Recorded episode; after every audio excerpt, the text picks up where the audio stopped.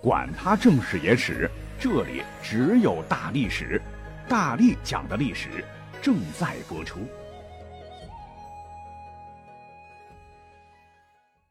大家好，我是大力丸。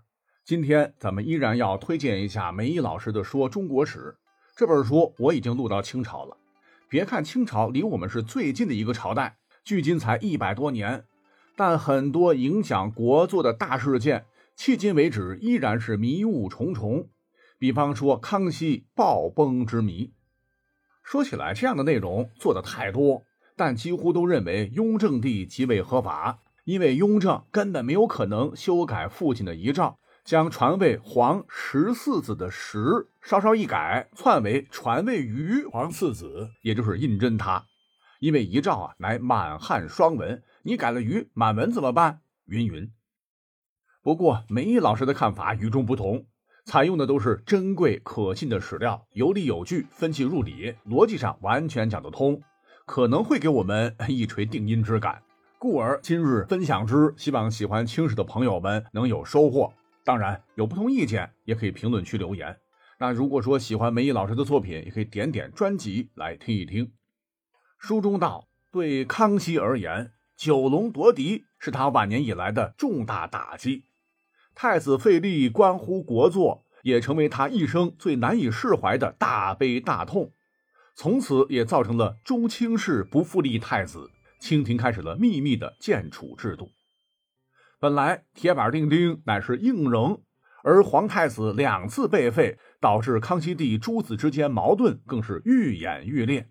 随着康熙帝的暴死，也是使得四皇子胤禛横空出世。令人瞠目结舌的继位为帝是为雍正，那么康熙帝到底是怎么死的？心思深浅的胤禛又是如何夺嫡的呢？细读史料，其中技术虽各有不同，但可以全方位了解当时清廷官方文件所记载的康熙死因。据《清圣祖实录》载，康熙六十一年（一七二二年）四月，康熙帝前往热河避暑。八月初三日，下令开端行为。九月初二日，康熙帝前往热河行宫。半个月之后，康熙帝一行往京城赶还，并于二十七日抵京驻跸畅春园。十月二十一日，一七二二年十一月二十九日，爱好打猎的康熙帝又赴南苑行为。十一月初七日，一七二二年十二月十四日，尚不遇自南苑回驻畅春园。十三日，虚克上崩于寝宫，可见康熙帝十月二十一日还能够打猎，十一月十三日半个多月时间竟然暴死，确实超乎意料。从几种资料看，当时年近古稀的康熙帝在暴崩之前，身体状况应该相当不错。我们可以想象，身为老人的康熙帝在木兰秋猎之时还精力十足，回到北京依旧兴致勃勃，到南苑行为。如果他身体患有致命的慢性病，或者感觉有什么不好，怎么可能有这样的经历呢？从历史记载来看，康熙五十八年到康熙六十年，康熙帝没有任何患病的记载，连他自己都表示说阵体安善，气色亦好，还能亲自骑马从南苑到畅春园。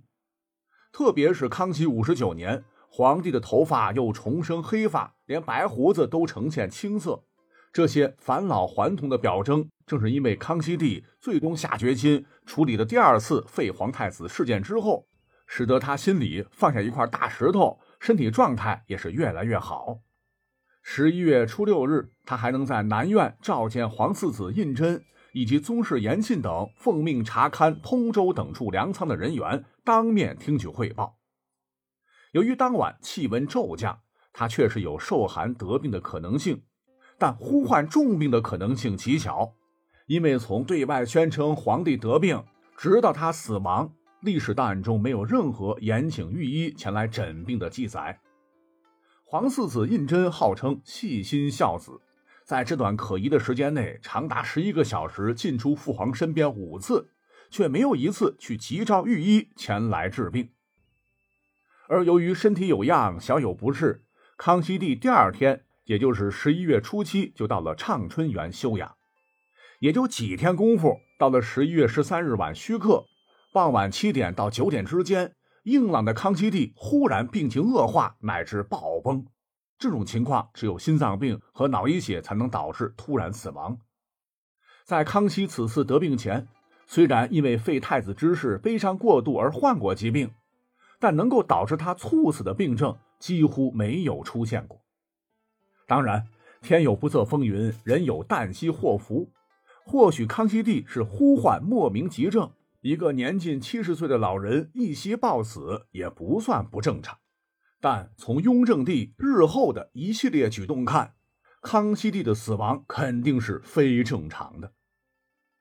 清朝的官方史料都说，康熙在畅春园得病之时，还派遣皇四子胤禛行祭天大礼，而胤禛却以父皇有恙为借口拖延不去。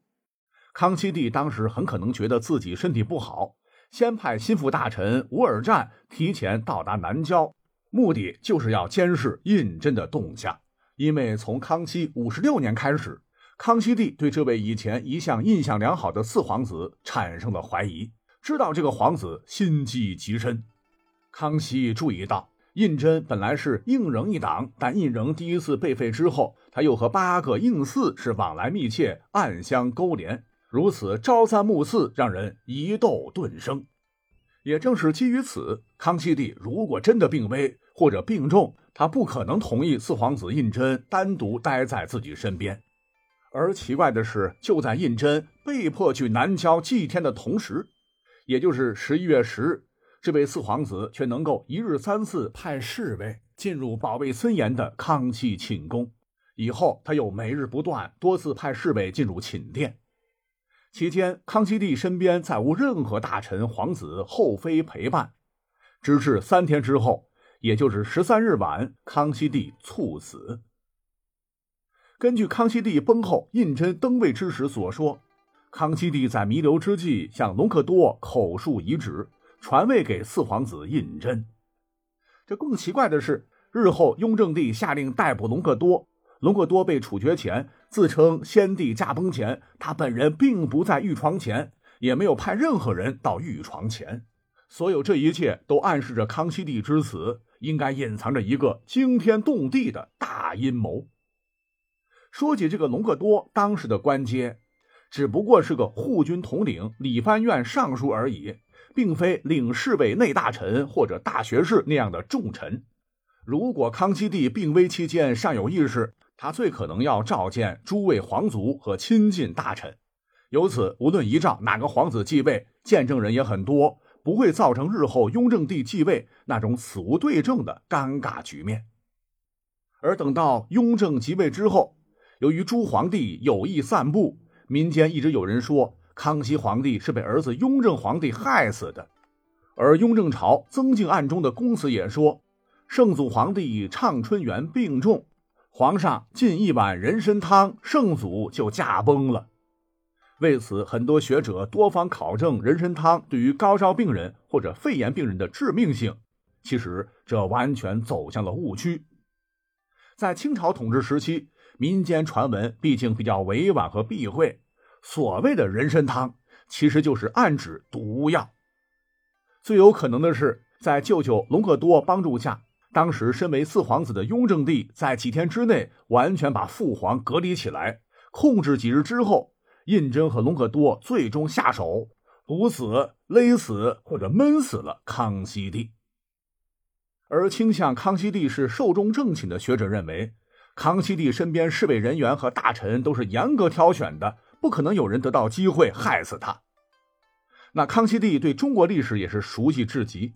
且不说建伟之君或者匈奴鲜卑，汉族帝王中的隋文帝、南朝宋文帝等人，就是被自己儿子所弑。康熙帝对此也是毫不讳言。如康熙五十六年，康熙帝曾说：“昔隋文帝亦开创之主，不能预知其子炀帝之恶，足至不克令终。”康熙五十八年，他又说：“或有不孝之徒，见朕精神气血健不如前。”因以为奸，亦未可定。此诸臣俱应留心者也。两次讲话均见于《清圣祖实录》。显然，康熙帝口中所说的不孝之徒，不可能是别人，就是他心怀叵测的诸子。那么警惕性如此高的康熙帝，其贴身侍卫就真的滴水不漏吗？事实证明相反。既然康熙帝怀疑皇四子胤禛，为什么偏偏提拔他的舅舅隆科多当侍卫长？那如此说来，漏洞很大。康熙皇帝有病卧床，再威武再有力，也不过是个老人而已。一旦隆科多把守了寝殿大门，又有哪个卫士敢自己入得室内保卫皇上呢？而要加以说明的是，我们都知道隆科多是雍正的舅舅（打引号）。其实，隆科多和雍正的血缘关系不是来自母系，而是来自父系。隆科多的亲姑妈乃康熙的生母佟佳氏。雍正之所以叫隆科多舅舅，是因为雍正的养母，也就是隆科多的姐妹，后来嫁给了康熙，成为康熙的第三个皇后。这位佟佳氏皇后嫁给康熙后，所生子女中只有一个女孩存活。当时康熙为了安慰他，就将皇太子胤禛和四皇子胤禛都交由他抚养。而更蹊跷的是。雍正帝继位后，迫不及待地下令逮捕康熙帝晚年的贴身近侍太监魏珠、梁九公、赵昌等人，并且断然加以诛杀。这几个跟随康熙帝几十年，如果不知道雍正帝不可告人的秘密，为何会在老皇帝尸骨未寒之际便被新君儿子杀掉呢？而雍正刚登皇位，还下令收缴康熙帝颁发的谕旨和朱批。不准隐匿焚毁，也不得私下抄录留存，否则一经发现，断不宽裕，定刑从重治罪。总之，雍正帝弑父当然不符合封建常规礼制，但平心而论，他的继位对于清王朝的稳定还是极其有利的。若是雍正帝不伪造遗诏登上宝座，清朝国内政治必然会因为康熙帝的病危死亡而大乱。恰恰由于父皇康熙帝在世时的诸子纷争和自己的弑父经验，雍正帝日后变得非常聪明，为清朝开创了秘密的建主制度，就是亲自书写储君皇太子名字后装于匣内，安放于乾清宫顺治皇帝所书的正大光明匾额之后，接着别书密旨一道藏于内府。待皇帝驾崩之后，王公大臣们拿出两份文件对比，勘照无误之后，就推举新君继位。而这种办法可谓雍正帝汲取自己夺嫡经验后的另辟蹊径了。